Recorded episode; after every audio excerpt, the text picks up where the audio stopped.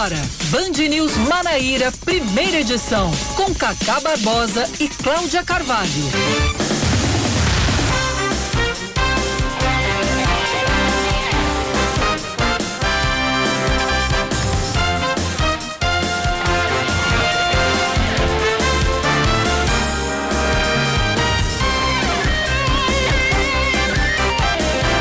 Horas 24 minutos em João Pessoa, 9 horas 24 minutos na Paraíba. Bom dia, bom dia, bom dia. Hoje é terça-feira, dia 20, 20 de abril de 2021, começando mais um Band News Manaíra, primeira edição comigo, Cacá Barbosa e com Cláudia Carvalho. Bom dia, Cláudia. Bom dia, Cacá. Bom dia para toda a nossa equipe. Bom dia principalmente para você que está acompanhando o Band News Manaíra, primeira edição a partir de agora.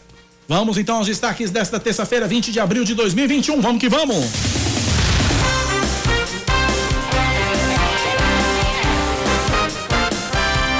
A Prefeitura de João Pessoa continua imunizando hoje com a dose de reforço da Coronavac as pessoas que tomaram a primeira dose até o dia 15 de março, independente da idade. Para este público, a Secretaria Municipal de Saúde disponibiliza cinco ginásios, das 8 da manhã ao meio-dia, e dois drive-thru no Santuário Mãe Rainha no Bessa e no ginásio Ronaldão no Cristo, das 9 da manhã às três da tarde.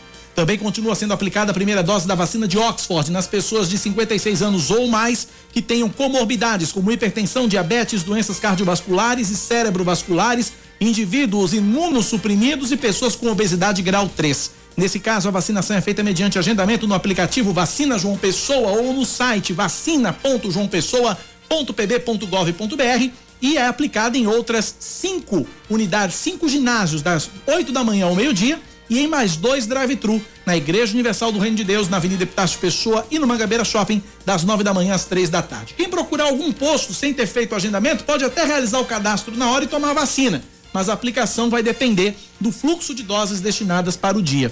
Ontem, João Pessoa, de acordo com a prefeitura, a campanha ocorreu de forma tranquila e não foi registrado nenhum, trans, nenhum transtorno nos postos de vacinação.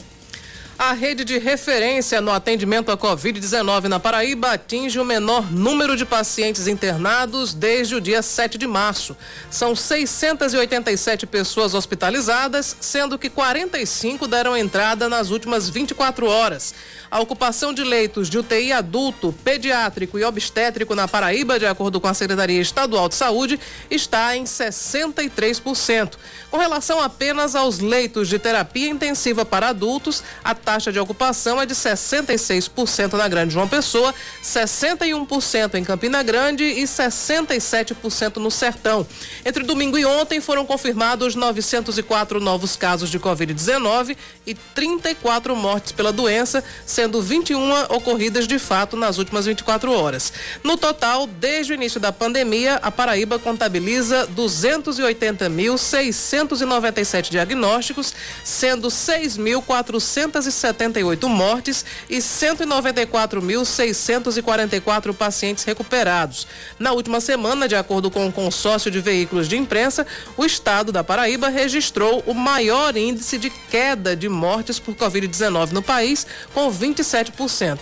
Para a Fundação Oswaldo Cruz, a redução se deu por causa das medidas restritivas impostas pelo governo do estado e as prefeituras em março, mas ainda é necessário cautela nas medidas de flexibilização. Isso para que a Paraíba não corra o risco de voltar a sofrer com a pressão sobre o sistema de saúde. Após uma ameaça de greve dos trabalhadores do transporte coletivo em João Pessoa, os ônibus circulam normalmente nesta terça-feira. Ontem, a juíza substituta, olha o nome dela, Juliette, Juliette Melo Rodrigues Honorato, do Tribunal Regional do Trabalho, atendeu ao pedido de um dos consórcios que operam o transporte público na capital e proibiu qualquer movimento grevista que interrompa parcial ou totalmente o serviço. A magistrada entendeu que o Sindicato dos Motoristas avisou antecipadamente que faria a greve, mas ponderou que o período de pandemia torna a mobilização arriscada.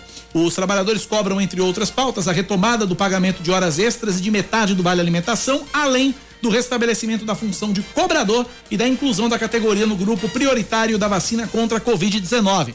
Em assembleia, o Sindicato dos Motoristas resolveu acatar a determinação judicial e não entrar em greve. Juliette mandou a greve dos motoristas para o paredão. Pois é. E a gente segue aqui com mais informações. Já está em vigor na Paraíba a ampliação da lei que determina a comunicação obrigatória por parte dos condomínios residenciais e conjuntos habitacionais sobre casos de agressões domésticas contra mulheres, incluindo a partir de agora crianças, adolescentes e também idosos. O texto é de autoria do deputado estadual Chió, da Rede Sustentabilidade, e foi publicado hoje no Diário Oficial do Estado da Paraíba.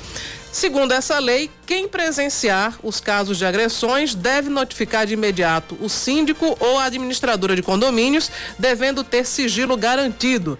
Depois da constatação, o fato deve ser comunicado à delegacia especializada da defesa da mulher ou também ao Conselho Tutelar. O Supremo Tribunal Federal autoriza a compra da vacina Sputnik V pelo governo do Ceará, caso a Agência Nacional de Vigilância Sanitária não se manifeste até o dia 30 de abril. Detalhes de Fortaleza com Sávio Manfredini. O Supremo Tribunal Federal autorizou o Ceará a importar e distribuir doses da vacina russa Sputnik V se a Agência Nacional de Vigilância Sanitária não oficializar uma resposta à solicitação do Estado até o próximo dia 29. A decisão aconteceu depois que o governador do estado, Camilo Santana, entrou com uma ação no Supremo Tribunal Federal para que a Anvisa liberasse a importação direta de 5 milhões 870 mil doses do imunizante no último dia 12.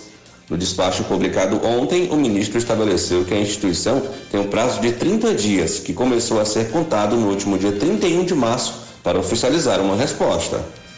Ontem, representantes do consórcio Nordeste, que fechou a compra de 37 milhões de doses da Sputnik V, desembarcaram na Rússia com o objetivo de acelerar a importação da vacina quando ela for autorizada pela Anvisa. Destaque do esporte, Cláudia. Pois é, Cacá, caem os dois primeiros técnicos no Campeonato Paraibano. Ontem à tarde, o treinador Ederson Araújo confirmou que deixa o Campinense após duas derrotas em dois jogos oficiais disputados nesse ano. Sob o comando dele, a Raposa tomou uma goleada de 7 a 1 do Bahia na Copa do Brasil e anteontem perdeu por 2 a 1 para o São Paulo Cristal na estreia do Campeonato Paraibano. O ex-time de Ederson, que é o Atlético de Cajazeiras, anunciou no sábado a demissão de Alexandre Lima.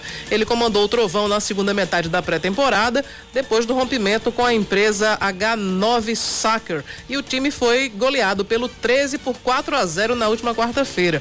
O Atlético chegou a anunciar Pedro Caçapa para o cargo, mas depois voltou atrás e vai manter o auxiliar Eduardo Rodrigues de maneira interina. Nove e meia.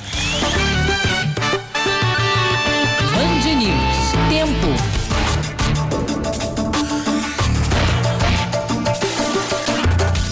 Terça-feira em João Pessoa deve ser de sol entre nuvens pela manhã e pancadas de chuva à tarde à noite, mínima de 24 graus, máxima de 31. Agora na capital paraibana, temperatura de 28 graus. E na Rainha da Borborema, previsão da meteorologia também é de sol entre nuvens pela manhã, pancadas de chuva à tarde e à noite, a mínima de 22 graus, a máxima pode chegar aos 30 e nesse momento os termômetros em Campina Grande marcam 25 graus. 9 horas 31 minutos na Paraíba, 9:31. Este é o Band News Manaíra, primeira edição no nosso WhatsApp 9 9911-9207.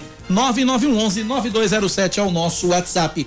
Analine Cruz das Armas pedindo o site da vacinação. Vou mandar para você, Analine, mas o site é, é fácil: vacina.joaopessoa.pb.gov.br. Vacina.joaopessoa.pb.gov.br. Uh, Lázaro Santos no Colinas do Sul tá com a gente também. Lázaro, obrigado pela audiência. Bom dia. Obrigado a todos que interagem, que participam conosco pelo nosso WhatsApp 9911 9207 9911 9207. A gente abriu esse jornal, Cláudia Carvalho, com a informação, uma boa informação, duas grandes, maravilhosas informações a respeito da pandemia. Uma é a respeito da, do, da redução, das taxas de redução de leitos de UTI, de ocupação de leitos de UTI, uh, ah, que, que a gente registrou aí uma queda bastante significativa, o menor número de pacientes internados desde o dia 7 de março. Temos também uh, uma redução eh, de mortes na média móvel também, de acordo com aquele, aqueles dados do consórcio de veículos de imprensa. E aí a gente vê há muito, já de uma semana ou uma semana e meia para cá, Paraíba lá em azulzinho, o que é muito bom. E sobre esse assunto a gente está na linha e conversa a partir de agora com o secretário estadual de saúde da Paraíba, doutor Geraldo Medeiros. Está na linha, conversa com a gente a partir de agora. Doutor Geraldo, bom dia, bem-vindo à Rádio Band News FM. Bom dia, Cacá. Doutor Geraldo, para a gente começar, Cláudia Carvalho também comigo aqui na Band News, para a gente começar, esse resultado que nós temos, esse resultado positivo, esses números positivos que nós estamos vendo nos últimos dias, já são reflexo daquela. Eu acho que não, nós perdemos o contato com o doutor Geraldo, não sei se o doutor Geraldo me ouve. Doutor Geraldo me ouve? É. Não, ele não me ouve, a gente é, perdeu o contato. Oscar Neto, por favor, tá Oscar, tá vamos aqui refazer o contato com o secretário de Saúde, doutor Geraldo Medeiros. A gente perdeu o contato com o secretário, ele não nos ouve, acho que o problema está na internet.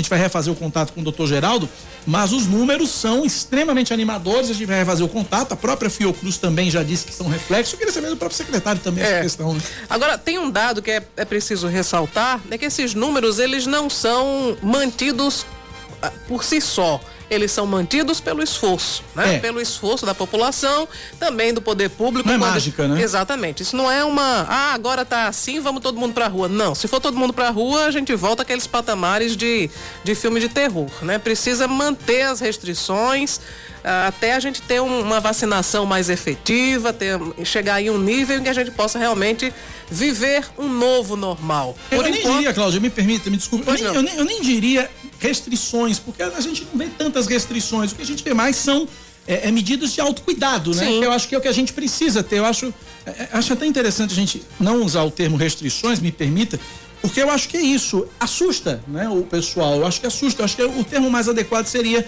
as medidas de autocuidado, né? Que é a história da, de evitar as, aquelas, aqueles três itens básicos que a gente sempre fala aqui: evitar aglomerações, é, usar máscara e, e fazer higiene. a higienização das mãos. Contato refeito com o secretário de saúde, doutor Geraldo Medeiros. Doutor Geraldo, me ouve? Bom dia mais uma vez. Bom dia, Cacá, Cláudia e os ouvintes da Band News. Agora sim, é... agora sim, ouvindo bem o senhor. Doutor Geraldo, minha primeira pergunta que eu vinha fazendo quando a ligação caiu, a gente perdeu o contato, é exatamente isso. Essa redução que a gente está vendo na taxa de ocupação de leitos, esse número de pessoas internadas é, que está caindo, é, é, essa, essa redução na média móvel do número de óbitos também aqui na Paraíba, já são reflexo daquela pausa sanitária que a gente fez, aquela antecipação de feriados que a gente fez lá atrás, doutor Geraldo? Certeza, Cacá. Isso traduz a eficácia de restrições sanitárias quando adotadas no tempo certo, na hora certa, né? e no sentido de salvar vidas mesmo que algumas pessoas ainda teimam em não acreditar de que o distanciamento social é o principal meio de, pre, de prevenção dessa doença, é o meio que evita morte, evita o colapso da nossa rede hospitalar e evita o adoecimento de paraibanos. Então, nós temos aí a Paraíba com oscilando entre o primeiro e segundo lugar entre os estados da federação em que houve a maior queda né, de ocupação de leitos de UTI adulto. É, e isso reflete, mesmo o Estado ainda tendo um número de mortes elevado, na média de 30 óbitos diários, e com casos novos confirmados com a média de 900 a mil casos, mas já se evidencia de que nós estamos é, em declínio. Há uma tendência esta semana e a próxima é, se acentuar esse declínio, diminuindo o número de casos novos confirmados e, felizmente, de óbitos. E, por isso, a, o decreto que começou, estadual, que começou a vigorar ontem, ele se tornou um pouco mais flexível e, ao mesmo tempo, nós temos de ter a conscientização da população de que a pandemia não acabou e que é essencial nesse momento é, todas aquelas medidas que todos já conhecem, né? permanecendo em casa o maior tempo possível, quando sair para a via pública, permanecer o menor tempo possível, né? evitar estar circulando indevidamente, Todas essas ações da população, o uso de máscara, é que permitirão que daqui a seis, oito semanas nós não tenhamos de fechar novamente alguns segmentos, porque é isso que o governo não quer, é isso que é deletério, mais ainda para o segmento econômico que se encontra combalido em função dessa terrível crise sanitária mundial. Cláudia Carvalho pergunta para o secretário de Saúde do Estado da Paraíba, doutor Geraldo Medeiros. Doutor Geraldo, bom dia para o senhor. É, nós vivemos um, um, momento em que ainda não há vacina disponível para todo mundo. Então foram criadas, uh, foram criados segmentos, uma faixa prioritária que atinge principalmente a população mais idosa. Isso mudou o perfil dos, do, do, contágio da pandemia? Quem são? Qual é o perfil dos pacientes hospitalizados hoje na, na rede pública, na rede privada aqui da Paraíba? É, nós já começamos a observar em função de que os idosos acima de 60 anos, a maior parte deles já está vacinada, houve um declínio de 12 a 13% no número de idosos internados nas nossas unidades hospitalares, refletindo o benefício da vacinação. Por isso que nós temos aí um cenário invertido em que os jovens, nos últimos 40 dias, houve um aumento de, mais de 60% da internação de pacientes idosos, aliás, de pacientes jovens, quadro esse que era o inverso alguns meses atrás. Então, essa população de jovens que achava que não adoecia e quando adoecia era uma gripezinha, ela está vendo agora que não é bem assim. Né? Nós temos muitos jovens se internando nas nossas unidades hospitalares, alguns deles necessitando de cuidados intensivos, com intubação, ventilação mecânica e, infelizmente, alguns jovens sem nenhuma doença associada morrendo em decorrência da Covid-19, a maioria em decorrência das atitudes incorretas que adotaram ao longo das últimas semanas, em baladas, festas clandestinas, bares, restaurantes, festas familiares. São essas atitudes que a população precisa entender nesse momento que não pode adotar, porque senão nós incorreremos nos mesmos erros que têm ocorrido ao longo dessa pandemia, em que fica esse abre e fecha, e isso é que nós não queremos.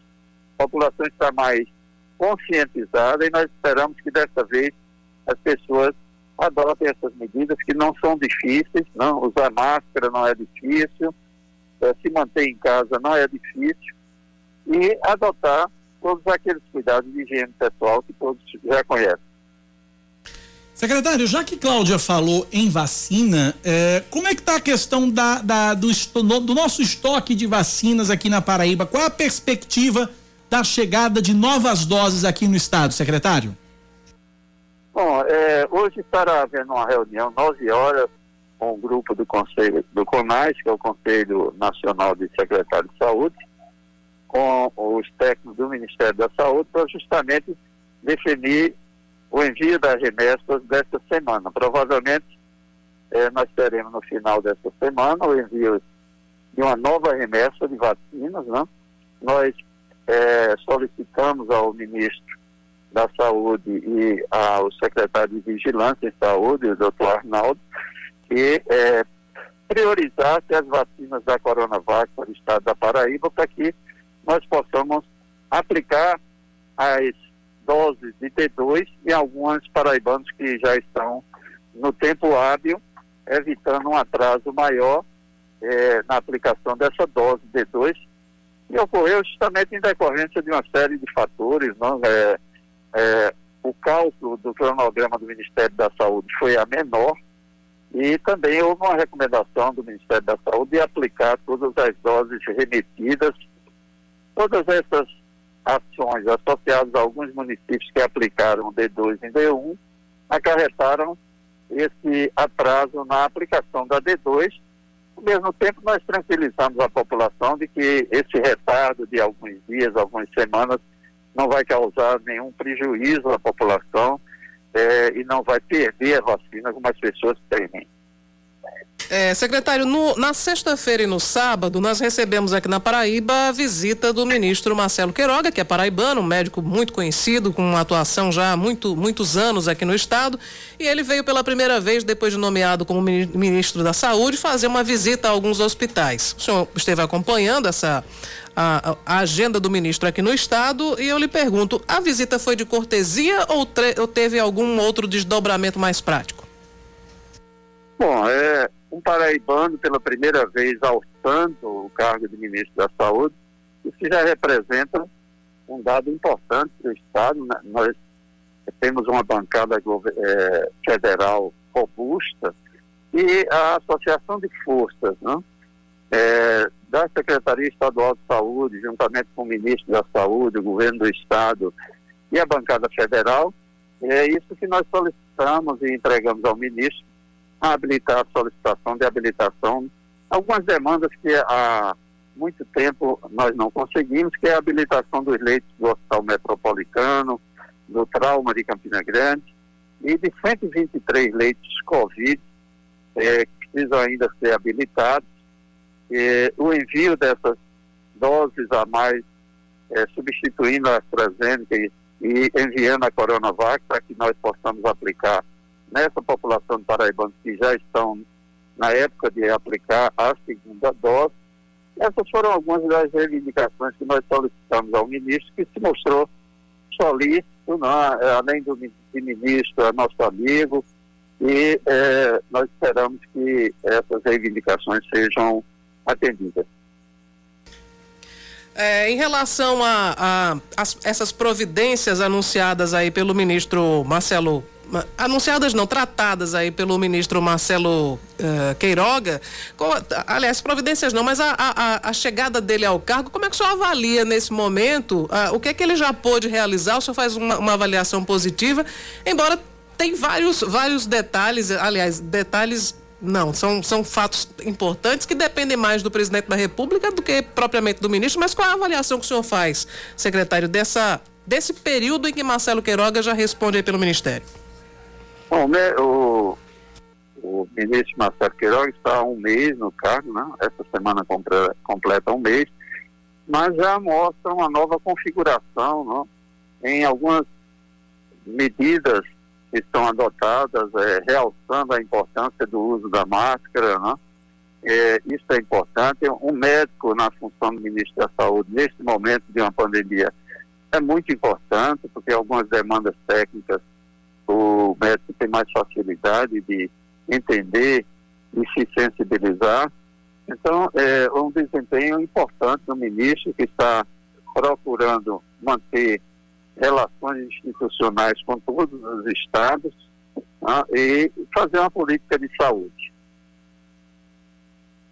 Em relação à questão da vacinação, o governador João Azevedo ontem anunciou chegadas de novas vacinas, aí uma parceria, uma, uma ajuda humanitária que os governadores do Nordeste solicitaram à ONU, foi atendida. O que é que isso representa, né, nos próximos, nas próximas semanas, porque me parece que já, já tem vacina chegando ainda no mês, nesse mês de abril. O que é que a gente pode é, é, planejar ou esperar para as próximas semanas, os próximos meses, uma vacinação mais maciça da população, secretário?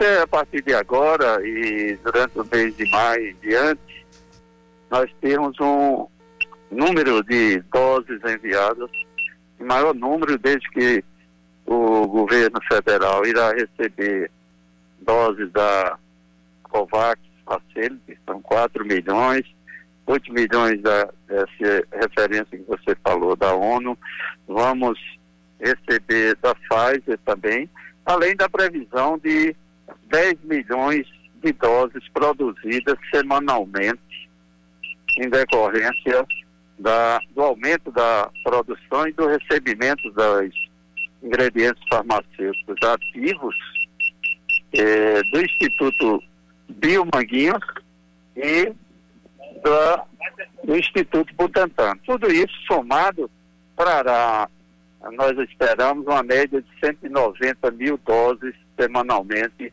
para Paraíba, fazendo com que nós possamos vacinar a população com mais celeridade, ampliando os grupos prioritários, que a partir de agora serão, eh, nós estamos terminando o grupo de 60 a 64 anos, e aí encerraremos a vacinação de todos os idosos e entraremos no próximo passo, será a vacinação de 270 mil paraibanos que apresentam fatores de comorbidade associados, é, tem doenças associadas, tipo diabetes, hipertensão, pacientes transplantados, renais crônicos que fazem hemodiálise, é, pacientes com artrite reumatoide, lúpus, HIV, qualquer doença crônica, asma severa, né?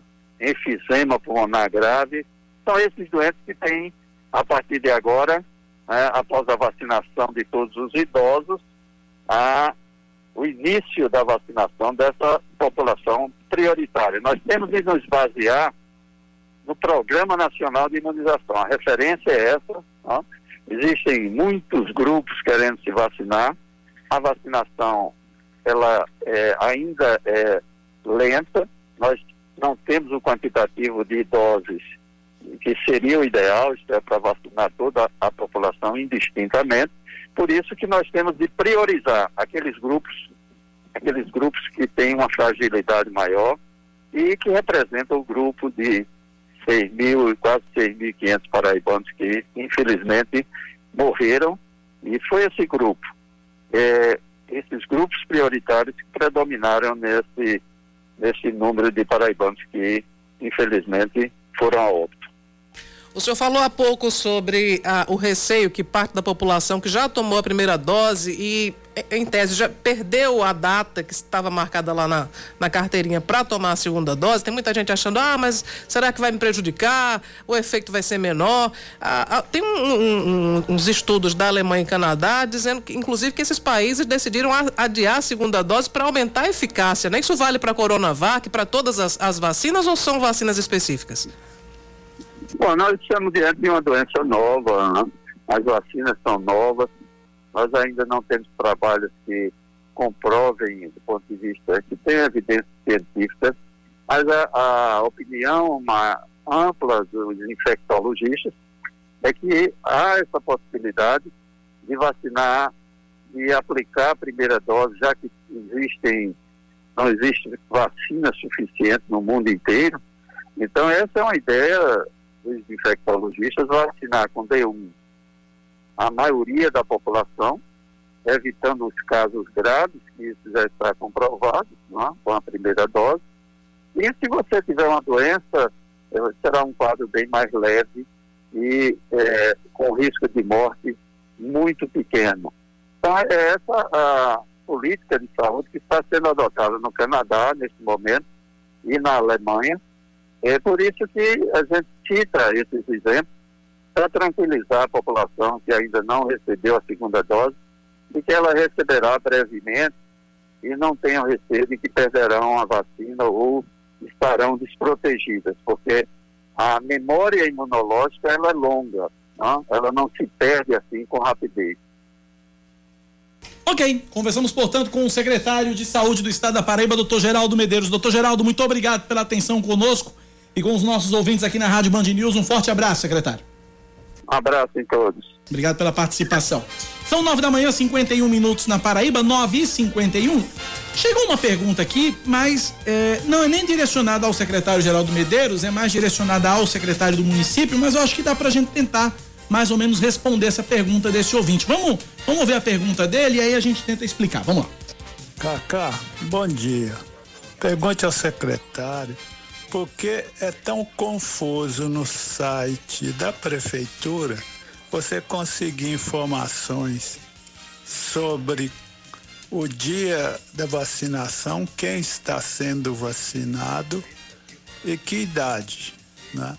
Você entra no site da prefeitura, vai na Secretaria de Saúde, não tem informação, vai no geral, é difícil você encontrar informação. Se eles não poderiam colocar isso de forma mais objetiva e mais racional. Porque a fonte de informação segura é o site da prefeitura. Se existe dificuldade em acesso, fica complicado. Seria maravilhoso que a gente pudesse ter essa, esse planejamento, até a própria prefeitura tivesse. Mas o problema, o grande problema é o seguinte: as doses são poucas.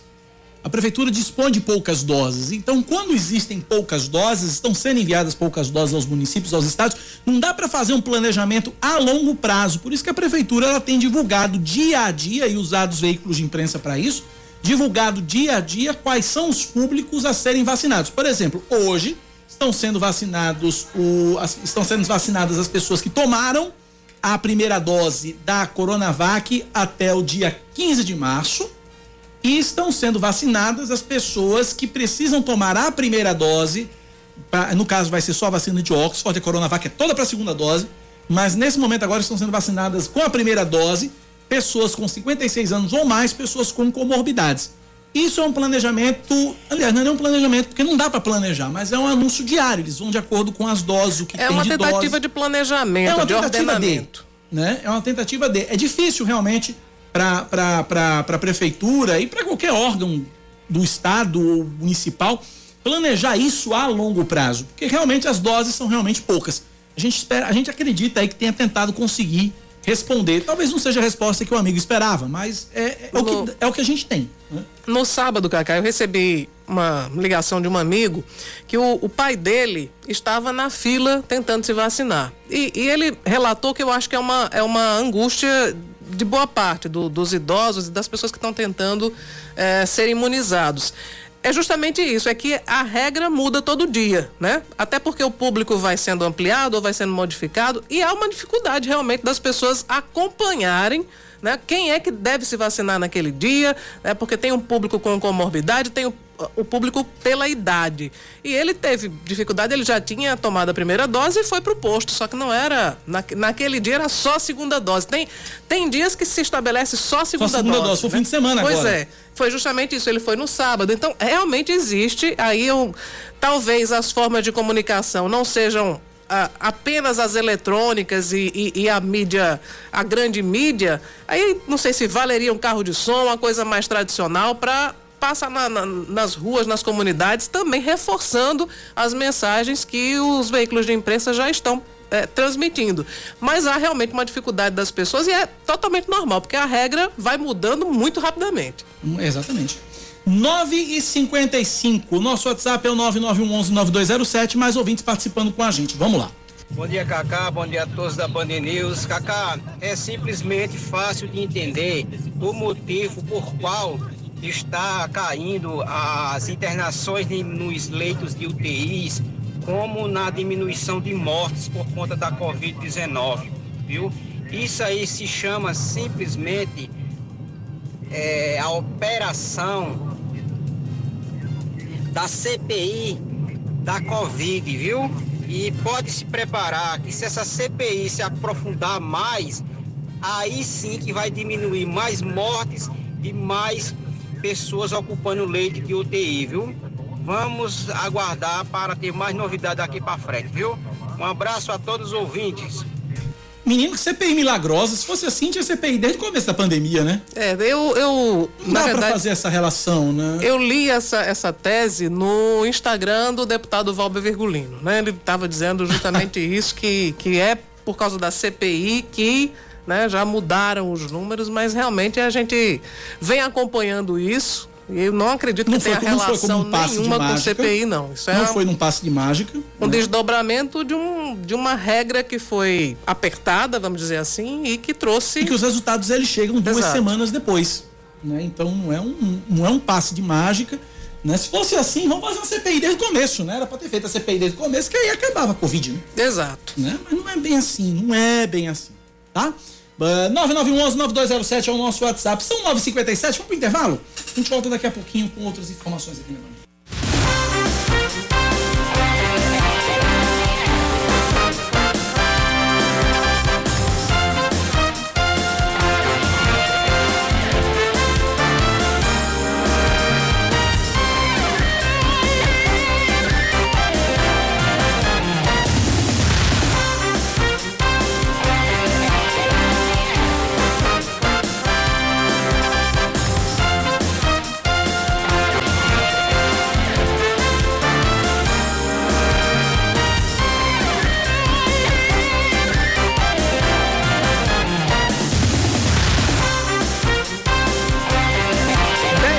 horas, estamos Em de ponto nos volta. pregos. 10 horas em ponto. Estamos de volta aqui com Band News Manaíra, primeira edição, trazendo muita informação para você, mas a Lauda tá presa, eu não tô conseguindo. Então deixa eu fechar aqui para você abrir. Pois é, aqui a gente. Vamos lá, liberei, vê aí, vê se tu consegue abrir agora. Agora sim, agora sim. Agora Maravilha. vamos lá trazer mais informações aqui na 103,3. Morreu ontem em João Pessoa, aos 55 anos de idade, o diretor de minimização de desastres da Defesa Civil da capital, Alberto Sabino. Ele estava internado desde o dia 30 de março no Hospital Clementino Fraga, na capital, em tratamento contra a Covid-19. Alberto Sabino trabalhava há mais de 20 anos na Defesa Civil de João Pessoa. Lamentando a morte de Alberto Sabino, sempre foi muito atencioso com a imprensa, com todos nós, e a gente manifesta aqui a nossa solidariedade a todos que fazem a defesa civil da capital, pessoal guerreiro, quando chove, o pessoal tá lá sempre à disposição, levando chuva, subindo morro, descendo morro, subindo encosta, descendo encosta, se arriscando, né, para para proteger realmente a, a integridade física das pessoas, principalmente que moram em áreas de risco. Então, minha solidariedade à família do, do, do Alberto Sabino e aos amigos da Defesa. O dia 26 de maio, a partir de agora, é considerado o Dia Nacional do Forrozeiro, ou melhor, do Sanfoneiro, perdão. A data estabelecida por uma lei federal publicada hoje no Diário Oficial da União faz alusão à data de nascimento do músico paraibano Severino Dias de Oliveira, o Sivuca. Nascido em 1930 no município de Itabaiana, Sivuca levou a cultura nordestina para o mundo. Como compositor, arranjador instrumentista, o mestre da sanfona participou de mais de 200 discos de gêneros musicais diferentes, como bossa nova, forró, baião, maracatu, frevo, entre outros. Sivuca morreu aos 76 anos no dia 14 de dezembro de 2006 em João Pessoa. Por causa da pandemia, o tradicional casamento coletivo que acontece dentro do maior São João do mundo em Campina Grande vai ser online. As inscrições foram abertas ontem e seguem até domingo. Para participar, é necessário que os casais sejam residentes no município de Campina Grande ou nos distritos de Catolé de Zé Ferreira, Catolé de Boa Vista, São José da Mata, Santa Terezinha e Galante. Em caso de dúvidas, os interessados devem entrar em contato com a coordenação do casamento coletivo pelo telefone 3322-5285, de segunda a sexta-feira, das 8 da manhã até o meio-dia. A cerimônia vai ser realizada no dia 12 de junho, véspera de Santo Antônio, que é nada mais, nada menos que o santo casamenteiro. Exatamente, é a consumação do milagre de Santo Antônio. O Banco do Brasil está com 164 imóveis na Paraíba disponíveis para venda direta ou leilão com até 70% de desconto. Os valores vão de 20 mil a 110 mil reais. Os interessados podem acessar o site seuimóvelbb.com.br e filtrar o tipo de imóvel, região, preço, se está em leilão ou em venda direta, entre outros itens. Na compra à vista, o cliente recebe 3% de desconto, além do valor direto do lote. Ou pode parcelar em até 12 vezes sem juros. De acordo com o Banco do Brasil, todos os imóveis já estão quitados e sem dívidas. O senador Otto Alencar, do PSD da Bahia, convoca para esta terça, aliás, para terça-feira que vem, a primeira reunião da CPI da Covid, quando os 11 membros titulares devem eleger o presidente e o vice-presidente da comissão. O parlamentar baiano, de 73 anos, é o membro mais velho da CPI e tem a prerrogativa de conduzir a eleição da mesa. A maior parte dos integrantes já fechou acordo para que a presidência fique com Omar Aziz, do PSD do Amazonas, e a vice-presidência com Randolph Rodrigues, da Rede do Amapá, um dos autores do pedido de criação da comissão e aquele também é o, o, o, o senador que recebeu aquele elogio, né, de Bolsonaro, que Sim. disse que ele era uma palavra que começa com B, a gente não vai, Aham, né, não vai. repetir Não aqui. vamos. Já Renan Calheiros, do MDB de Alagoas, deve ser designado como relator, também não é muito amigo do presidente. A CPI da Covid foi criada para investigar ações e omissões do Poder Executivo na pandemia e para fiscalizar a aplicação de recursos federais por estados e municípios. O Botafogo da Paraíba tem quatro diretores e um funcionário diagnosticados com a Covid-19. Além do presidente Alexandre Cavalcante, estão infectados o vice-presidente de patrimônio, Pedro Bezerra, o vice-presidente financeiro Lira Filho, o assistente administrativo Fabiano Teotônio e o membro do Conselho Fiscal do Belo, Alfredo Fragoso. De acordo com a assessoria do clube, todos estão em casa isolados e se recuperam bem. 10 e 5 agora na Paraíba, 10 da manhã mais 5 minutos. Ah, o governador João Azevedo ontem falou a respeito ah, do cenário epidemiológico aqui na Paraíba. O, no- o plano novo normal traz crescimento, a rodada desse fim de semana traz crescimento no número de municípios em bandeira amarela, 184, que equivale a 84% do território paraibano.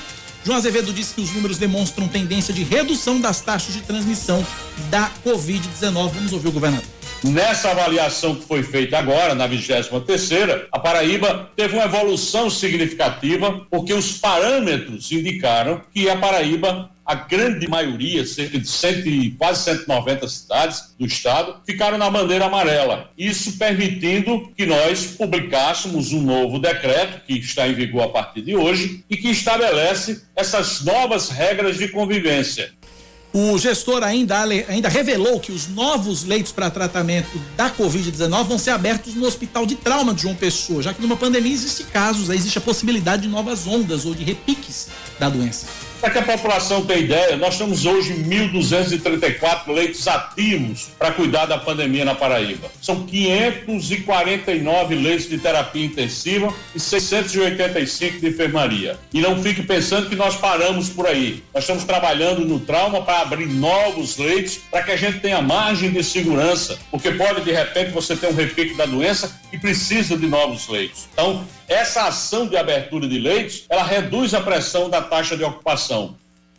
Questionado sobre vacinas, João Azevedo relembrou que a Paraíba apareceu em quarto lugar entre os estados que mais aplicam vacinas no Brasil. Mas depois do episódio da suspensão da imunização semana passada, ele cobrou agilidade do governo federal, fez um apelo junto aos governadores do país à Organização das Nações Unidas para que o órgão antecipasse 8 milhões de doses da vacina contra a Covid-19 lotes esses que estão previstos para chegar ainda este mês. A nossa questão hoje é vacina. Nós precisamos cada vez mais de vacina. E isso foi o que motivou todos os governadores do Brasil a assinassem um documento pedindo uma reunião com a secretária-geral da Organização das Nações Unidas, Amina Mohamed, que recebeu os governadores e que nós fizemos pleito, primeiro, para fazer antecipação de uma vacina que o governo brasileiro comprou junto ao COVAX, a um consórcio COVAX Facility, e a ONU concordou em fazer uma antecipação de 8 milhões dessas doses, 4 milhões já agora no mês de abril e 4 milhões em maio, tendo até a possibilidade de concluir em maio. Isso foi muito importante. Um outro assunto abordado na conferência da ONU, na conferência com a ONU, foi o kit intubação. Os governadores pediram agilidade para que os estados consigam licitações para aquisição de medicamentos. Até o momento, a Paraíba já recebeu mais de 1 milhão e 29 mil doses de vacinas da Coronavac do laboratório AstraZeneca. Uma nova remessa deve chegar essa semana ao estado. O quantitativo ainda não foi informado pelo Programa Nacional de Imunizações. 10 e 8, Cláudia. Vamos falar continuar falando aqui sobre política, a Câmara aprovou ontem um projeto que destrava o orçamento de 2021. O texto retira da meta fiscal as despesas relativas ao combate à pandemia, como o programa de corte de jornada e salários e gastos emergenciais com saúde, além de permitir que recursos sejam bloqueados. Dessa maneira, a proposta abre espaço fiscal para manter os 16 bilhões em, e meio em emendas parlamentares. Para falar sobre esses e outros assuntos, a gente está recebendo agora por telefone a participação do deputado federal Efraim Filho dos Democratas, que participou de um acordo que permitiu a aprovação desse texto. Deputado, bom dia, seja bem-vindo aqui à Rádio Band News João Pessoa. De que forma esse projeto pode acelerar a aprovação do orçamento desse ano? Bom dia, deputado. Bom dia, Cláudia. Bom dia, Cacá. Bom dia a todos os nossos ouvintes. Uma alegria participar com vocês nessa manhã de terça-feira né? A semana começou intensa, um dia produtivo ontem, aprovação do PLN 02, a qual você fez referência, do qual eu tive a alegria de ser designado, né, relator pelo presidente do Senado, Rodrigo Pacheco. Assumimos essa missão e construímos um texto que foi aprovado praticamente à unanimidade, né? Quase todos os partidos nos apoiaram e tivemos tivemos é, o êxito né, em construir uma solução para aprovação do orçamento. No que é que o PLN basicamente é, se refere e cria espaço fiscal né, para que o orçamento possa ser aprovado? Ele, ele consegue, através de créditos extraordinários, dar atenção a duas medidas essenciais né, neste momento de pandemia a primeira delas é a questão dos programas e medidas de apoio ao setor produtivo, né, aos empreendedores, socorrer quem produz no Brasil, deixar as portas abertas, evitar a fila do desemprego, né, pais e mães de família, né, que se, é, se as portas das empresas forem fechadas, estarão na fila do desemprego, muitas vezes sem conseguir colocar o pão na mesa da sua família. Então a gente vai resgatar as medidas que foram importantíssimas no ano passado, como por exemplo. Perdemos o contato com o deputado Efraim Filho. Perdemos, né? É, mais um, mais um problema aqui na nossa. Mas na o nossa problema da rede de internet, mesmo conexão e internet, é um problemaço, mas a gente vai refazer aqui daqui a pouco. Tentar refazer já o contato com o deputado Efraim Filho. Voltou? Voltou? Pois não, deputado, a gente perdeu o contato. Não, voltou não, Oscar. Não voltou não. Vamos, vamos refazer o contato com o deputado Efraim Filho. Enquanto isso, a gente coloca as participações dos nossos ouvintes no ano 9911-9207. Vamos lá. Bom dia, Cacá Barbosa. Bom dia, Cláudia Pereira. Bom dia, ouvintes, milhares de ouvintes nesses horários em toda Paraíba. Eu sou Tony Salles, que estou aqui no Shopping Empresarial onde trabalho, escutando, como faço sempre, de segunda a sexta, das 9h20 às 11 não tem para ninguém, todos nós já é uma mania paraibana. Em relação ao número de mortes aí que caiu no Brasil, principalmente na Paraíba, é apenas porque o povo está sendo vacinado né? A gente não vê mais morte de pessoas idosas, nem pessoas que estão aí de frente com o coronavírus, profissionais da saúde. Isso aí já reforça a tese de que se vacinar seu povo, com certeza as mortes se acabam. A Paraíba está em quarto lugar, fica oscilando entre quarto e terceiro lugar em relação a todo o país. Portanto, onde tem esses estados aí que onde está vacinando seu povo, o número de, de mortes diminuiu muito. Então isso aí tem nada a ver com CPI, não, no meu ponto de vista. Muito bem, aí a análise, a balizada do nosso querido Tony Salles. Agora, Tony, é o seguinte, é Cláudia Carvalho, Tony. Não é Cláudia Pereira. É Cláudia Carvalho. Eu não sei onde ele tirou Pereira, mas é, é Carvalho. Tony, é. obrigada pela sua audiência.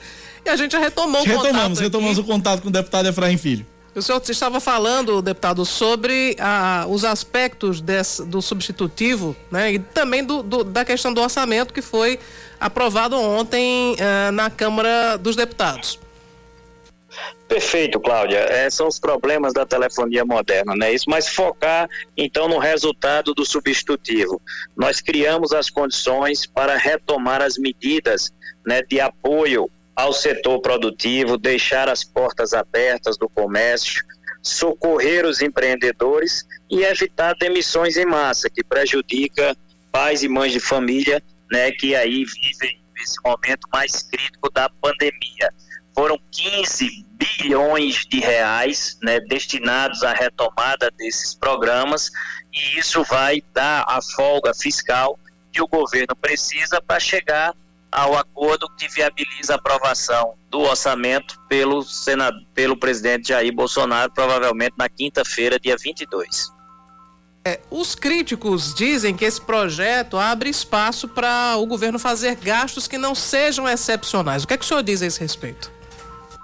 Olha, ele abre sim espaço para fazer gastos que são prioridades, são gastos extraordinários. Nós vivemos numa pandemia, não tinha como ter a previsão né, que beleza. Que beleza. É. Tá difícil hoje.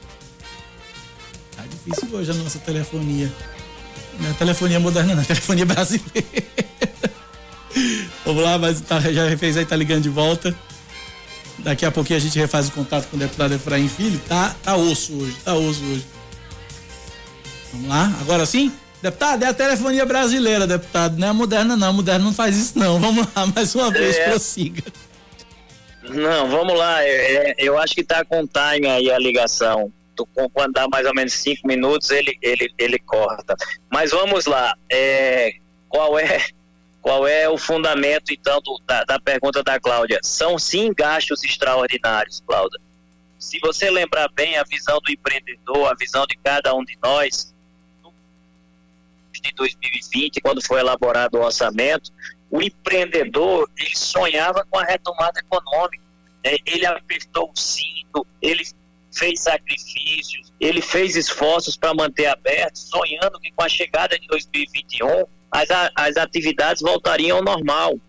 E ao inverso, veio uma segunda onda do Covid que teve de ter medidas ainda mais restritivas né, que nós tivemos que apertar ainda mais o cinto. Então, retomar essas medidas é essencial, porque se nós não fizermos, nós vamos ter um cenário de terra arrasada. E o cenário de terra arrasada não interessa a ninguém e tornará a retomada econômica ainda mais difícil. Então, são sim custos, é uma escolha política e nós escolhemos socorrer aos empreendedores e, e aqueles que produzem no Brasil e preservar os empregos. É, deputado, ontem me parece que também foi aprovado um requerimento do, do deputado também paraibano Hugo Mota sobre a privatização dos Correios. Já tem data prevista para essa pauta ser apreciada na Câmara Federal? Ainda não, deve ser nesse primeiro semestre. É um tema muito sensível, né, que mexe com a vida de muitos profissionais, de muitos brasileiros, e que o Congresso vai ter que se debruçar é, sobre ele, mas eu até entendo que esse momento de pandemia agora não é o melhor momento para poder evoluir um tema como esse. O foco agora é a, é, é a saúde, é preservar a vida dos brasileiros, é cuidar desses temas da economia que nós falamos agora há pouco, o impacto socioeconômico da pandemia e depois, no segundo momento, voltar a discutir temas do plano né, de desestabilização é. É isso. Acho que deu pra, deu pra gente compreender aí o, o, contato com o deputado Efraim Filho. Dá pra gente tirar um extrato. A gente agradece, agradece aí o deputado Efraim Filho pela, pela participação. Realmente a internet não, não deixou. Ele quer concluir, ele quer concluir. Vamos lá. Vamos lá, deputado, prossiga.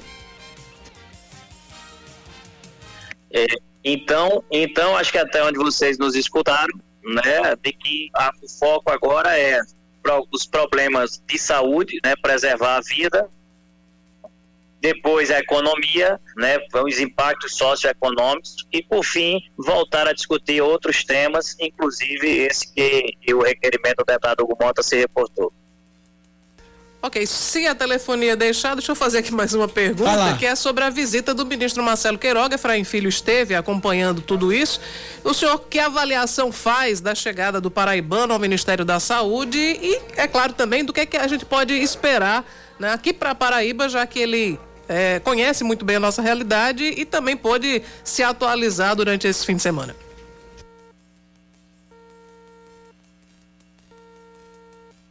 É, realmente hoje um dos espaços não mais deixa, desafiadores não deixa, não deixa. né do a gente do... agradece a gente agradece ao deputado. Voltou? E a gente tem o total e a gente tem total interesse né que essa visita possa se reverter em benefícios. Ele anunciou alguns investimentos já né, por exemplo no HU Hospital Universitário uma contratualização que garante 11 milhões de reais. Foi a Campina Grande e a Patos também levando notícias né, de qualificação de serviços, de investimentos.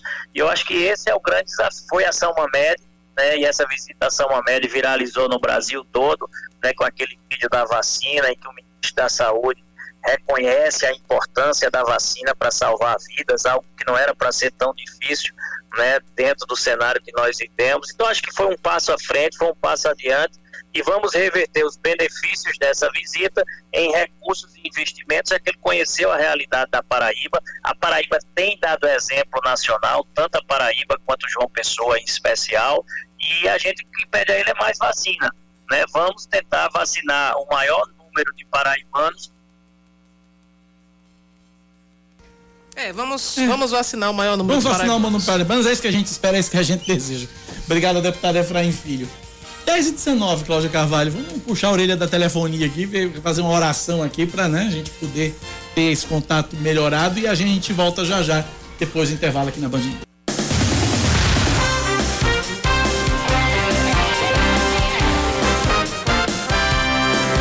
Dez horas 24 minutos. A Prefeitura de João Pessoa anuncia uma parceria com a empresa 99 para levar gratuitamente as pessoas para os postos de vacinação contra a Covid-19. A iniciativa prevê a doação de 5 mil viagens. Para ter direito ao benefício, basta acessar o aplicativo 99 e inserir o código promocional PROMOCODES. O código, exclusivo para o transporte até os pontos de vacinação de uma pessoa, pode ser usado nas categorias 99 Pop, 99 Táxi, 99 Entrega ou 99 Poupa e são válidos tanto na ida quanto na volta dos passageiros. Lembrando que existe também uma outra parceria do governo do estado com a Uber, que também fornece viagens para as pessoas irem se vacinar. Ok, pessoas em tratamento de câncer têm a partir de agora atendimento prioritário em repartições públicas estaduais, agências bancárias e estabelecimentos comerciais de toda a Paraíba. De acordo com uma lei estadual publicada hoje no Diário Oficial do Estado, nesses locais os pacientes devem apresentar uma declaração que ateste essa condição. Em caso de descumprimento, a multa é de R$ 544,30. A nova, a nova regra entra em vigor no prazo prazo de 30 dias. E por falar em regra nova, foi é, também aprovada aqui na, na Paraíba uma, uma propositura do deputado Ricardo Barbosa. É, dizendo que os idosos e pessoas com deficiência física ou mobilidade reduzida terão prioridade na aquisição de apartamentos localizados nos andares térreos de edifícios multifamiliares construídos em programas habitacionais. Interessante, interessante. É, difícil, é difícil realmente subir escada, né? E aí, realmente, faz sentido. Parabéns ao deputado pela sensibilidade.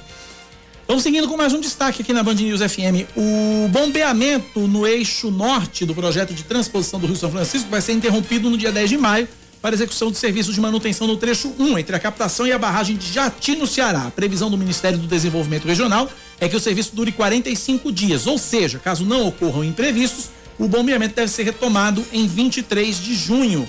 E de acordo com o governo federal, vão ser realizados serviços de manutenção na estação de bombeamento 1 e a troca de válvulas das motobombas das estações de bombeamento 2 e 3, responsáveis por levar água do Velho Chico para municípios do interior da Paraíba, Pernambuco, Ceará e Rio Grande do Norte.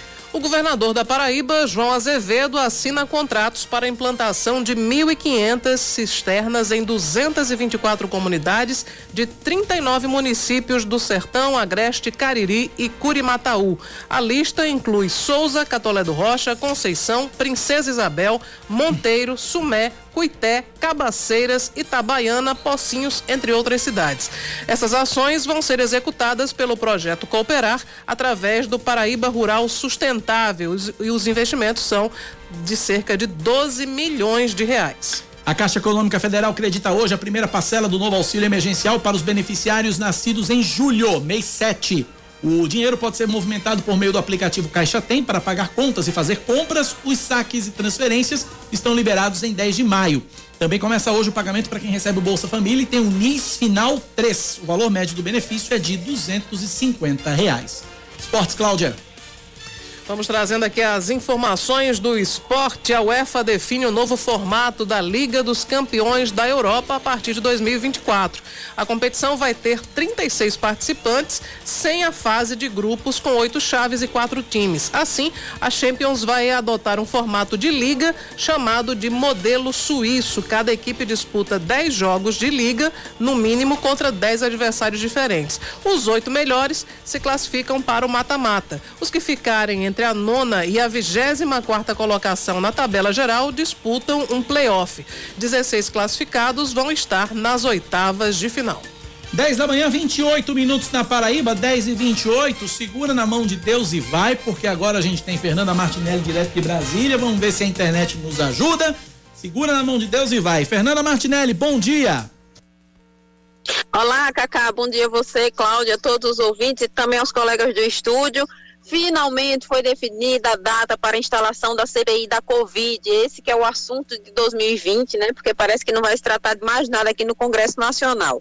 O senador Otto Alencar, 2021, do né? PSD da Bahia, resolveu que a instalação vai acontecer na próxima semana, no dia 27 de abril. Nessa situação, vão ser escolhidos o presidente do colegiado, o vice-presidente e o relator. Por porque o senador Otto Alencar quem está fazendo essas definições, ao invés do presidente do Congresso Nacional, Rodrigo Pacheco. Porque ele é integrante titular da comissão e é o que tem mais idade dentro da comissão. Ele tem 73 anos e, com isso, ele pode determinar todos os títulos iniciais do colegiado. Dentro dos acordos políticos que foram feitos, possivelmente o presidente será o senador Omar do PSD do Amazonas.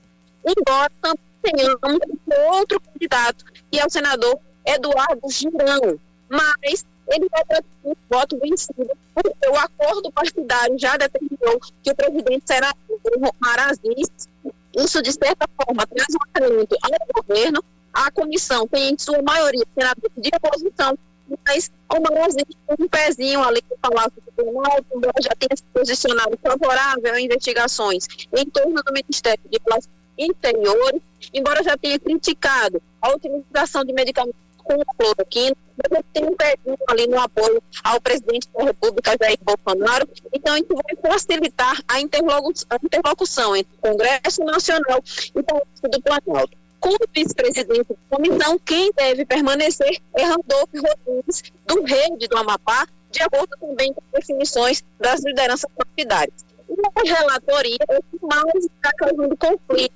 porque o relator deve ser o senador Renan Calheiros, do MDB de Alagoas. Apesar da eleição que vai acontecer para oficializar esses nomes, outros senadores já se mostraram contrários justamente a essa indicação de Renan Calheiros. A alegação é de que ele é pai do governador de Alagoas, Renan Filho, que é contrário a Jair Bolsonaro.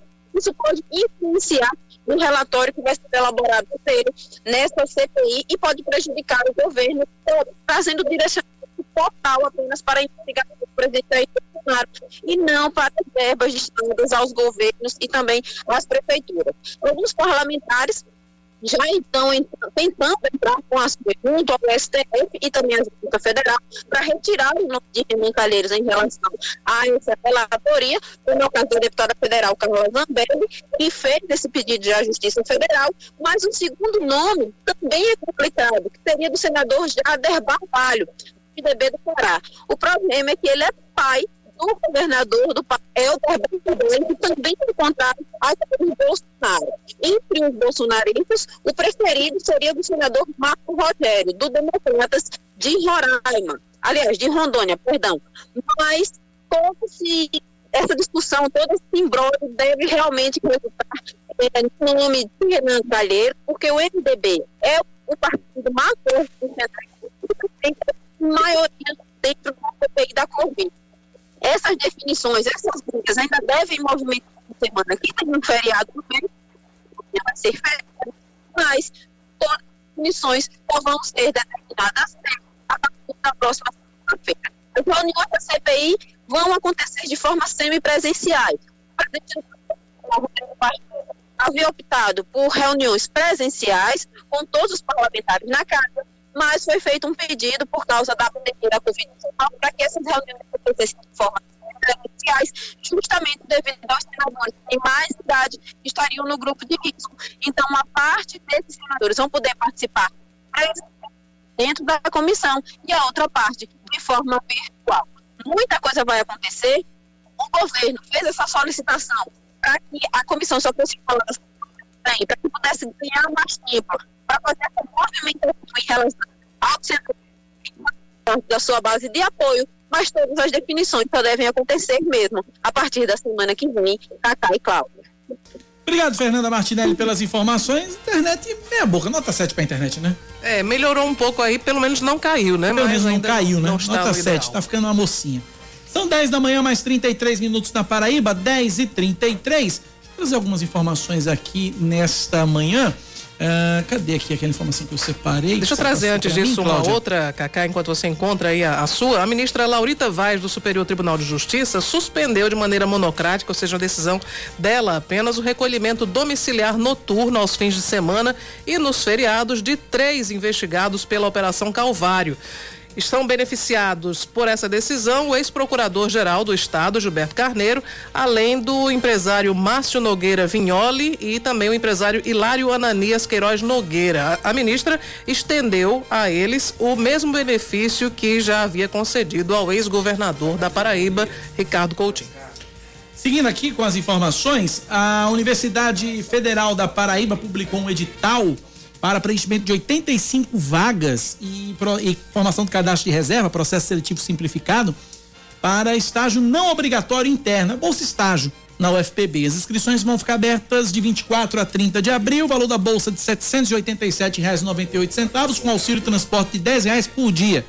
As inscrições são gratuitas, feitas por, um, por meio de um formulário eletrônico no site da universidade, ufpb.br é, anexa, anexando-se as cópias dos principais documentos.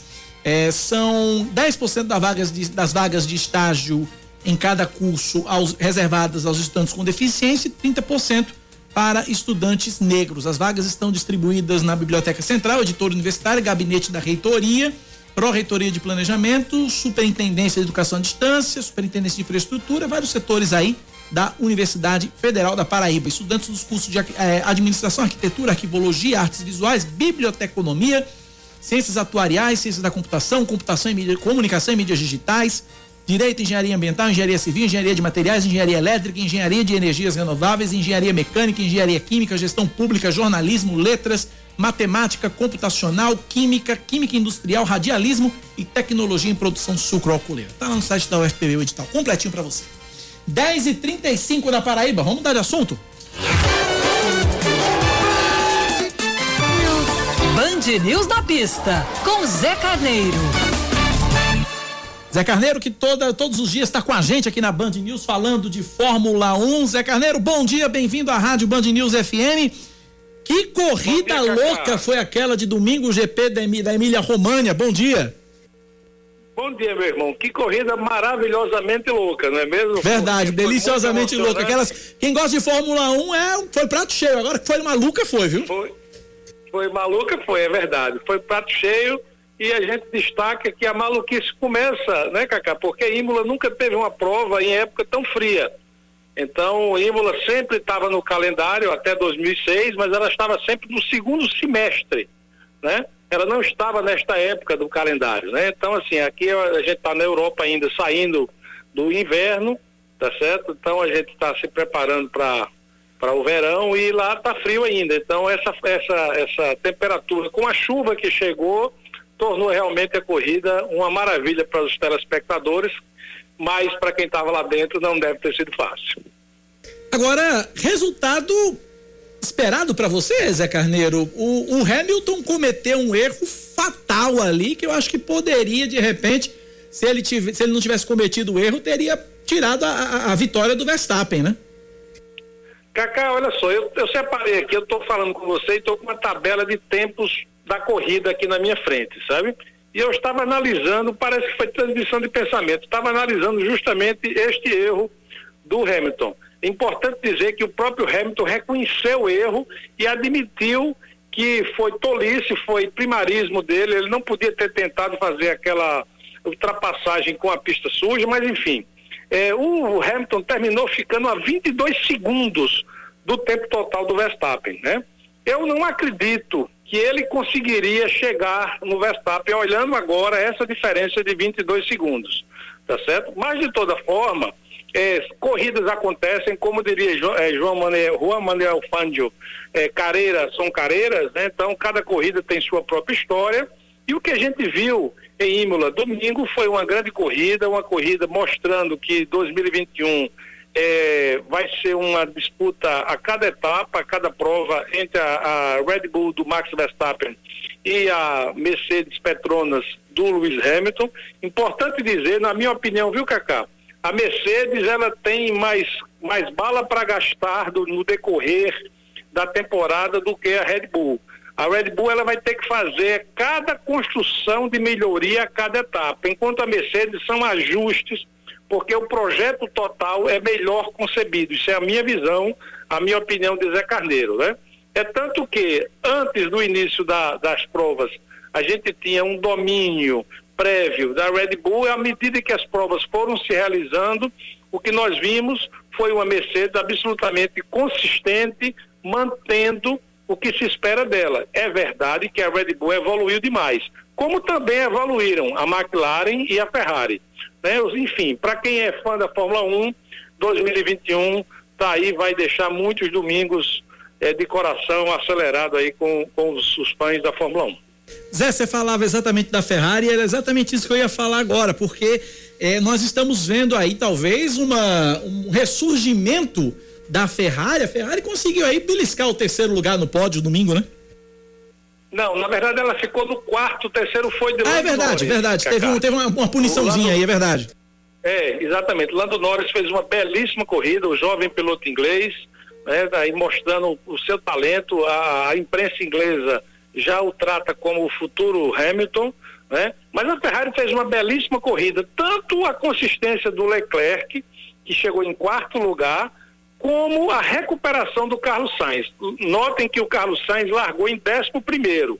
Ele foi beneficiado por um detalhe que pouca gente sabe, mas o Ocon, que estava na nona posição, ou seja, era o carro imediatamente à frente dele, largou com pneus para chuva total, pneu full.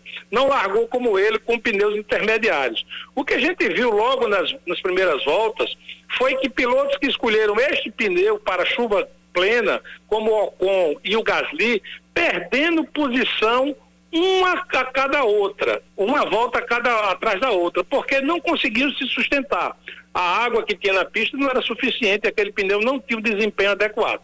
E, é, o Carlos Sainz tomou proveito disso e mesmo errando duas vezes, ele deu dois passeios na brita, que a brita de Imola é uma brita socada, dura, não é aquela brita que atola. É tanto que o Hamilton conseguiu dar a volta, deu ré, tá lembrado aí na, como é que foi a, o erro do Hamilton, e o Carlos Sainz conseguiu uma bela quinta colocação, tá certo?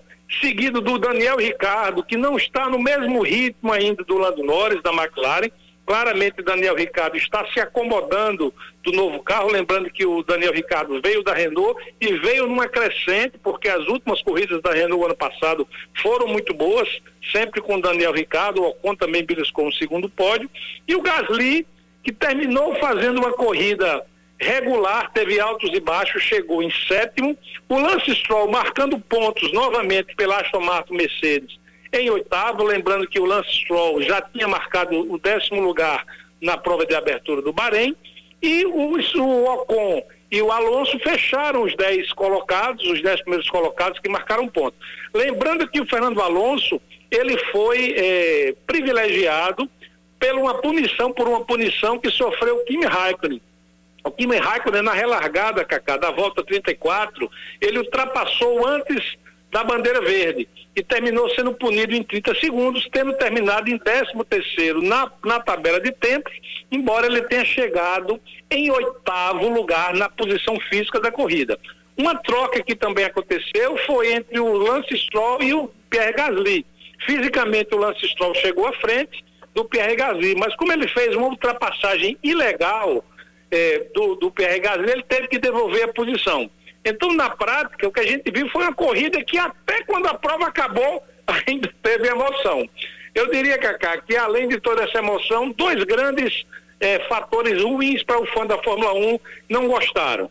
Um foi a, a decepção de Sérgio Pérez, que largou em segundo, fez uma péssima corrida, uma corrida desastrosa. Ele tem um grande carro, o mesmo, o mesmo Red Bull que levou o Max Verstappen à vitória, o Sérgio Pérez tem um igual, mas fez uma corrida desastrosa. Ele chegou em apenas em 11 primeiro, é, a um segundo e meio ainda do Alonso. Ele, inclusive, pediu desculpas à equipe, para você ver que o piloto pediu publicamente no rádio desculpas de um, por conta de uma prova tão desastrosa. E, novamente, o tetracampeão mundial, Sebastian Vettel, não fez uma prova boa, terminou, é, terminou ele não conseguiu finalizar a corrida, pagou inclusive uma punição de 10 segundos nos boxes, né? E por fim, é, a dupla Mick Schumacher e Nikita Mazepin, esse não, não tem assento na Fórmula 1 no meu, no meu ver, o russo não tem assento, foram os últimos colocados, destacando ainda o acidente envolvendo o Valtteri Bottas e o George Russell da Williams,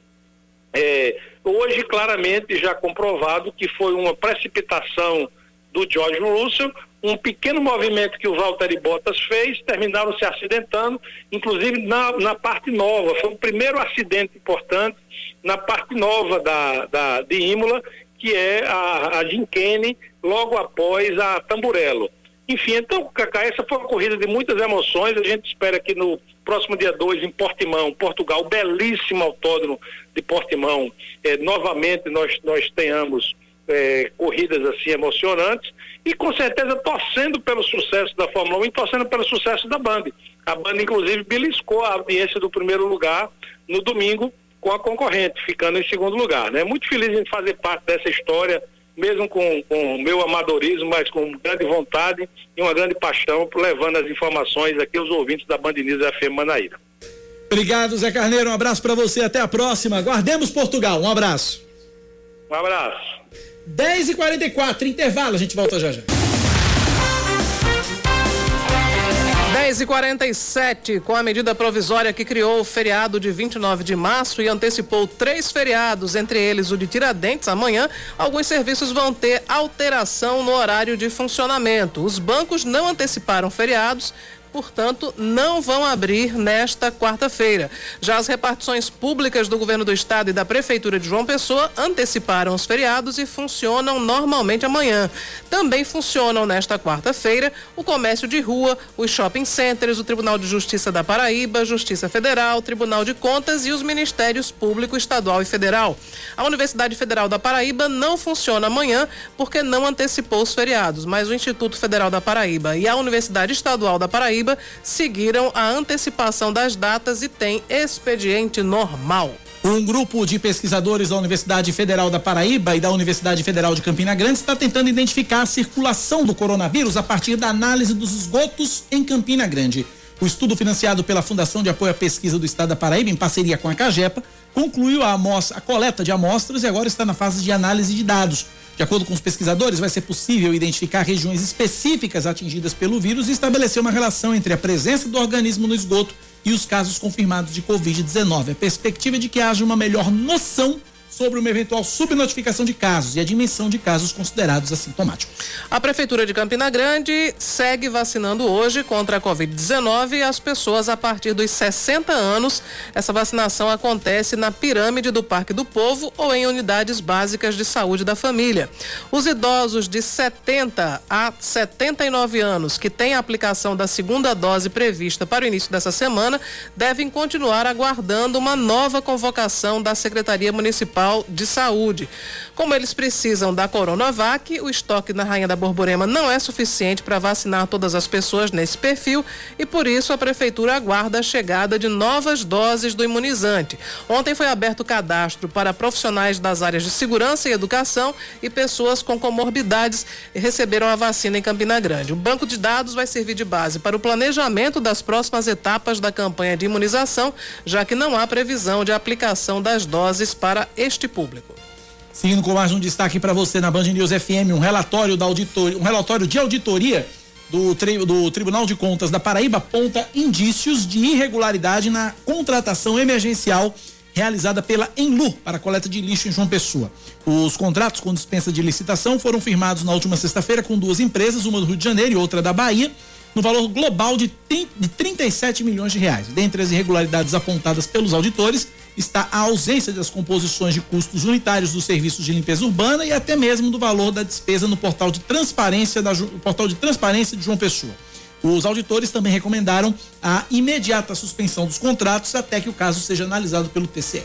O Conselho Nacional de Secretários de Saúde alerta para o aumento das internações de jovens por Covid-19. É um tema que, inclusive, nós tratamos aqui na entrevista com o secretário Geraldo Medeiros. Segundo o Conselho, 58% dos internados em UTIs no mês de março tinham até 40 anos. Já a ocupação dos leitos de terapia intensiva por idosos caiu 42% e hoje, de cada 100 pessoas hospitalizadas, 7 têm mais de 60 anos de idade. Também não é preciso mais ter algum tipo de comorbidades, porque houve aumento também no número de pacientes entubados sem nenhum tipo de doenças como diabetes e obesidade, por exemplo. Em março, esses doentes já representavam 58% dos internados. O destaque, o destaque do esporte, hoje tem Santos em campo pela Libertadores, manchete com Bruno Camarão. João Paulo Pará, Kaique, Luan Pérez e Felipe Jonathan. Alisson, Jean Mota e Gabriel Pirani, Marinho, Marcos Leonardo e Soteudo.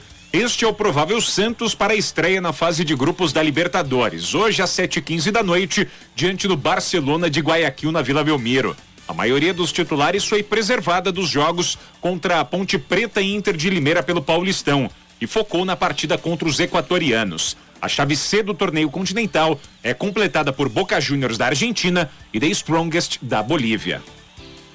Agora 10h52, é hora dele. Esportes com Yuri Queiroga. Oferecimento lote especial do Logan Zen é na J Carneiro. Honestamente, por mais que me digam que não tem fundamento, que é cascata, jogada política, eu ainda não consigo desencanar que a ideia da criação da Superliga Europeia seja factível. Talvez essa minha preocupação seja uma espécie de síndrome de gato escaldado. Sim, eu já vi algo parecido com isso acontecer. E foi aqui, bem pertinho da gente. E sei o tamanho do risco que isso representa para a essência do futebol. Em 2016, quando o Campinense chegou pela segunda vez em quatro anos a uma final da Copa do Nordeste e por muito pouco não foi bicampeão, começou a tomar forma o movimento de tirar da competição a seleção única e exclusivamente pelos campeonatos estaduais. E isso se materializou em 2018, quando o ranking da CBF voltou a definir parte dos classificados. Ao menos quem fosse pelo ranking iria para uma fase preliminar, respeitando o direito adquirido dos nove campeões estaduais e dos vices dos três estados com melhor ranqueamento. Mas ainda assim, feriu a essência que vinha se construindo desde o retorno do Nordestão em 2013, que inclusive abriu o caminho para uma inédita final do interior, em que o Campinense venceu o Asa de Arapiraca. A Copa do Nordeste é um sucesso comercial hoje? Sim. Se estabeleceu como a principal competição do futebol brasileiro no primeiro semestre? Com certeza. Tem um bom nível técnico? Concordo. Mas uma final entre Campinense e Asa, ou entre times que não os do eixo Cepeba ou com melhor ranking, vai acontecer de novo? Dificilmente. Já era complicado com um formato mais democrático, digamos, e agora ainda mais. Ainda que a competitividade permaneça, até certo ponto, bem preservada.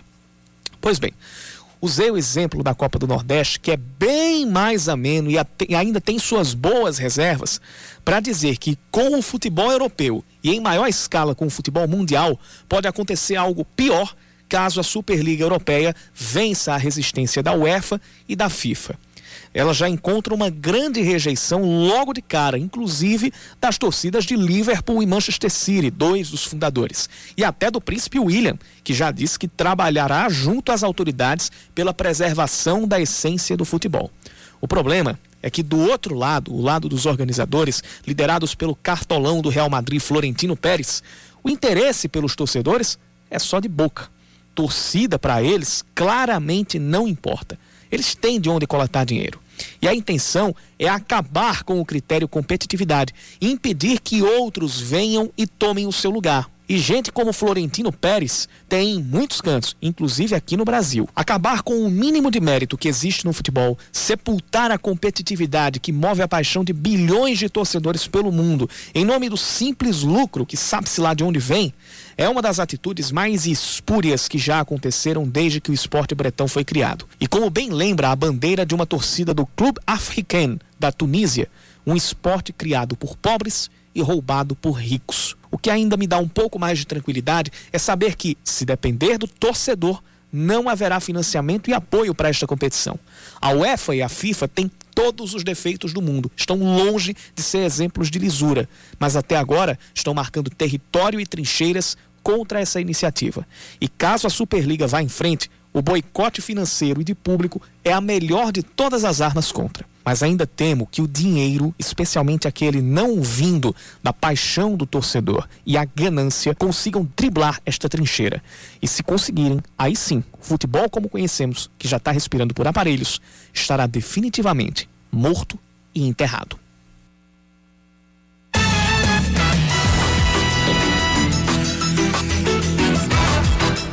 10 da manhã, 56 minutos na Paraíba, 10 e 56 Girinho rápido de informações, Cláudia.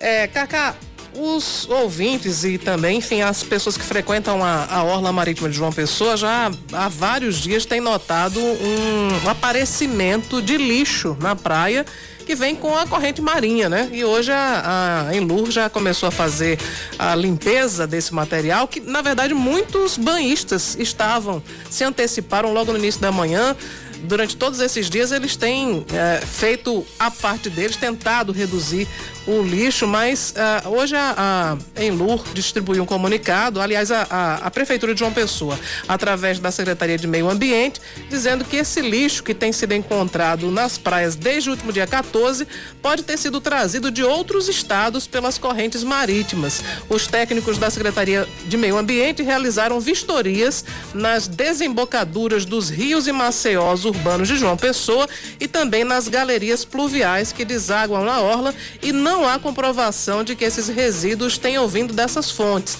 Há relatos de lixo também nas orlas dos municípios do Conde, Lucena e também Cabedelo. Profissionais da Enlur e da SEMAN e também outros grupos de voluntários estão realizando desde a quarta-feira, dia 14, a coleta de lixo na praia. Segundo relatórios técnicos, há uma corrente de vento sazonal nordeste que pode ter trazido o lixo de outros estados para o litoral da Paraíba. Durante a limpeza foram recolhidos material plástico, gráfico de campanha eleitoral, embalagens, entre outros, entre outros eh, resíduos. Caramba! Mas as imagens são surpreendentes. Eu não sei se. Eu vi, eu vi, eu vi, eu vi. Você colocou até no grupo. Que, Foi, que no exato. Rádio? Se os ouvintes não tomaram ainda conhecimento, mas enfim, muita gente já viu, foi também objeto de algumas matérias em sites, TVs e tal. É muito lixo, é impressionante, né? Que, que isso esteja aparecendo trazido pelo mar. É impressionante, realmente. Na verdade, a gente joga no mar e ele devolve, né? Pois é. Deixa eu abraçar o Kleber, Kleber Marques, está ouvindo a gente agora. Valeu, Kleber. Abraço para você, obrigado pela participação, obrigado pela audiência. 10 e 58 é um K, é um B, é um. Ossi! Acabou-se! Sim, antes, antes, antes do acabou-se. Pablo Souza, manda mensagem pra gente aqui. Bom dia, muita fila no Santuário Mãe Rainha. É, meu parente ia ser, ia ser vacinado no Ronaldão, não vacinaram porque ele não tinha carro. Gente. Ué, e não pode vacinar? Nesse meio tempo, carro? o agendamento mudou pro Mãe Rainha, como não encontrou ninguém disponível para levar, de, levar ele de carro, cá estou eu na fila enorme. Ele é do grupo que devia ter tomado a segunda dose semana que acabou, ou seja, antes do dia 15. É, tá aí. E ainda tem a perspectiva aí de que ah, tá rolando lá um, um boato, lá um ruge-ruge lá, de que a vacina tá acabando também lá no Santuário Mãe Rainha. Esperamos que consiga vacinar o Pablo. Obrigado pela audiência. Agora sim, é um K, um B, é um. Ossi. Vem aí o Band News Station com o Eduardo Barão e Carla Bigato. Eu volto amanhã cedinho às seis da manhã. Com Cláudia Carvalho às nove e vinte para comandar comigo Band News Manaíra, primeira edição. Até amanhã, Claudinha. Até amanhã, uma e meia, estarei com Gerardo Rabelo no Muito Mais, trazendo as informações políticas. E amanhã, nove e vinte, se Deus quiser, aqui com vocês na Band News Manaíra. Valeu, gente. tchau. tchau. tchau. Você ouviu Band News Manaíra, primeira edição.